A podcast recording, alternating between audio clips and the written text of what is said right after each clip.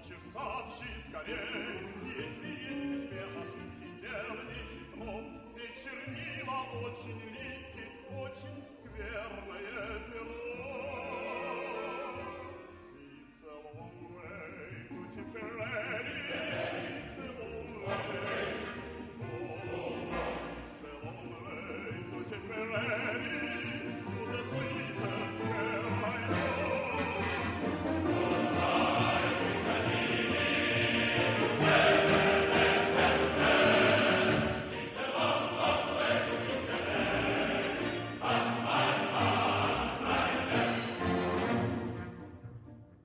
Bienvenidos a Blistocast. Esto no es Histocast, pero casi. No es Moscú, no es Washington, no es Tule, pero de todos esos sitios vamos a hablar hoy. Y es que ahora que el calorcito del verano va dejando paso al frío del invierno, os vamos a hablar de un episodio poco conocido de la Guerra Fría. Veréis que aquí el calificativo de fría tiene más sentido que nunca. Hace un par de meses leía en un periódico de tirada nacional un titular que decía El cambio climático descongela un secreto de la Guerra Fría. La verdad es que el artículo despertó mi curiosidad y me puse a investigar sobre el asunto. La verdad, no encontré demasiada información al respecto, pero aún así algo pudimos encontrar. En 1960, en plena Guerra Fría, el ejército de los Estados Unidos decidió que debería colocar una serie de misiles de alcance medio bajo el hielo, lo suficientemente cerca para atacar objetivos dentro de la Unión Soviética. Este proyecto fue llamado Iceworm, algo así como gusano de hielo, y se decidió que la ubicación idónea sería bajo los hielos de Groenlandia, cerca de Thule. El proyecto fue ocultado al gobierno danés, porque eso de desplazar tropas y material militar a un país amigo sin darle el, el menor tipo de explicación, pues estaba feo incluso entonces.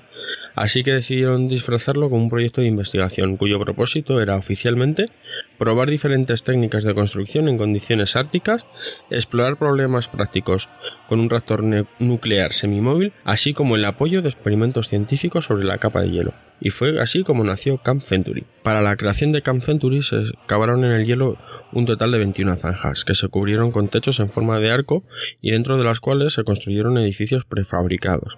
Tenía una longitud total de unos 3.000 metros y en, estos edificios se encontraban un hospital, una tienda, un teatro y una iglesia, entre, otras, entre otros muchos edificios para hacer la vida más fácil a los cerca de 200 personas que se, que se destacaron allí a, a. Desde 1960 hasta 1963, el suministro de la energía eléctrica corría a cargo del primer reactor nuclear móvil del mundo, eh, llamado PM-2A y que fue diseñado por ALCO para el ejército de los Estados Unidos. El agua era suministrada por simplemente derritiendo el, agua de los glaciares y así, entre otras cosas, se determinaba si, eh, si los gérmenes, eh, digamos, que se podían haber quedado en el, en el hielo atrapados, podían sobrevivir a los, al paso del tiempo.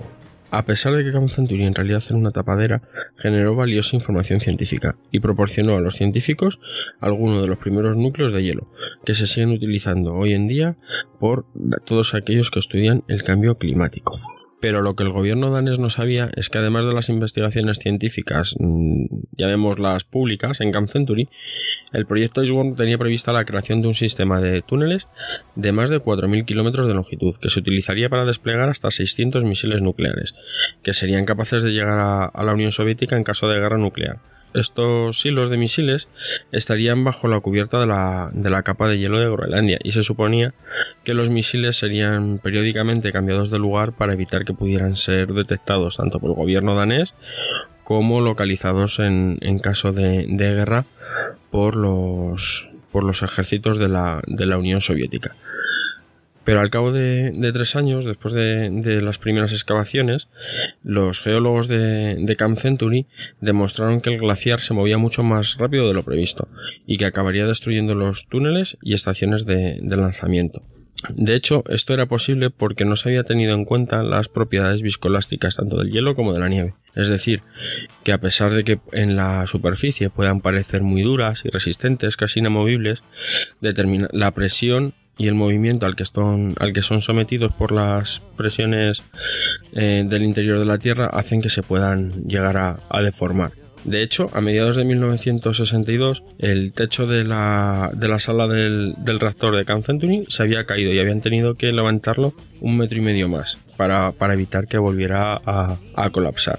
Durante una parada de mantenimiento en 1963, el ejército decidió que no reactivaría el, el reactor nuclear y que a partir de ese momento operaría Camp únicamente con un generador diésel y como base de verano.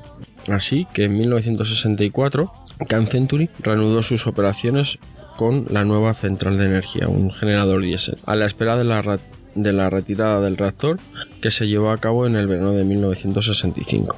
En 1966 la mayoría del personal fue evacuado y el proyecto acabó siendo cancelado. Camp Century fue literalmente abandonado en 1967, bajo la suposición de que las nieves perpetuas y los hielos de Groenlandia se encargarían de mantener enterrados tanto las estructuras como los desechos radioactivos y biológicos que contenían. Pero ya veis que la madre tierra no se queda con nada, y en estos momentos en el que algunos se preguntan si existe el cambio climático, se ha encargado de demostrárnoslo dejando al descubierto unos restos que de no ser correctamente tratados pueden afectar muy seriamente al ecosistema cercano. En 1997, el gobierno de Dinamarca publicó una serie de documentos según la cual el proyecto Iceworm del ejército de los Estados Unidos se resume en el informe de 1960 titulado Valor estratégico de la capa de hielo de Groenlandia. Si se hubiera desarrollado completamente, el proyecto había abarcado una superficie de 130.000 kilómetros cuadrados, aproximadamente tres veces el tamaño de Dinamarca. Los suelos de los complejos de lanzamiento estarían a 8 metros y medio por debajo de la superficie y los hilos del lanzamiento aún más profundos. Los distintos centros de, lanzamiento estarían espaciados unas 4 millas, aproximadamente 6 kilómetros y medio. Y según este informe, todos los años se excavarían nuevos túneles, por lo que después de 5 años habría miles de puestos de tiro, entre los cuales podrían rotar varios cientos de misiles. El ejército tenía intención de desplegar dos tipos de misiles, el Minuteman de la Fuerza Aérea y una variante del ejército que propuso llamar Iceman. Bueno, pues hasta aquí ha llegado este nuevo Blistocast.